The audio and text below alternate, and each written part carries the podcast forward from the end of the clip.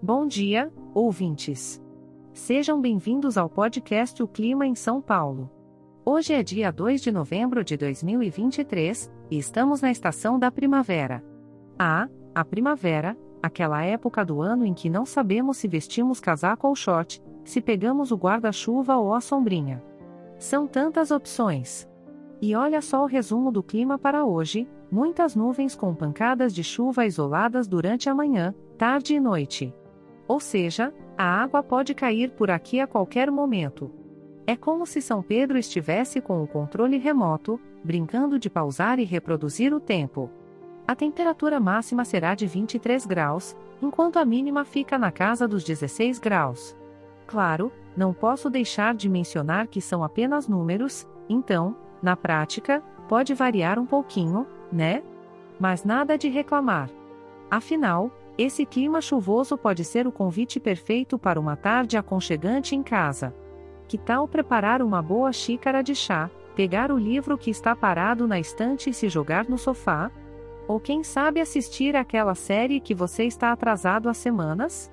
Enquanto a chuva cai lá fora, aproveite o cenário perfeito para momentos de relaxamento e autocuidado.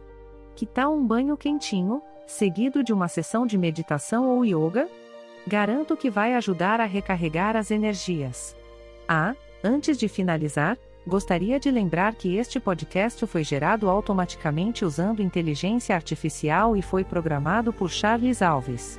As imagens e músicas utilizadas têm licença livre e estão disponíveis nos sites dos artistas. Os dados meteorológicos são fornecidos pela API do Instituto Nacional de Meteorologia, então se algum dia você quiser saber mais informações sobre o clima, visite o site www.climaemsaopaulo.com.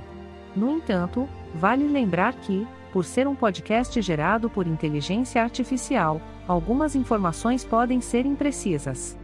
Fique sempre atento às atualizações oficiais. Desejo a todos um ótimo dia repleto de momentos agradáveis e, quem sabe, até alguns pingos de chuva para alegrar o nosso caminho. Até a próxima!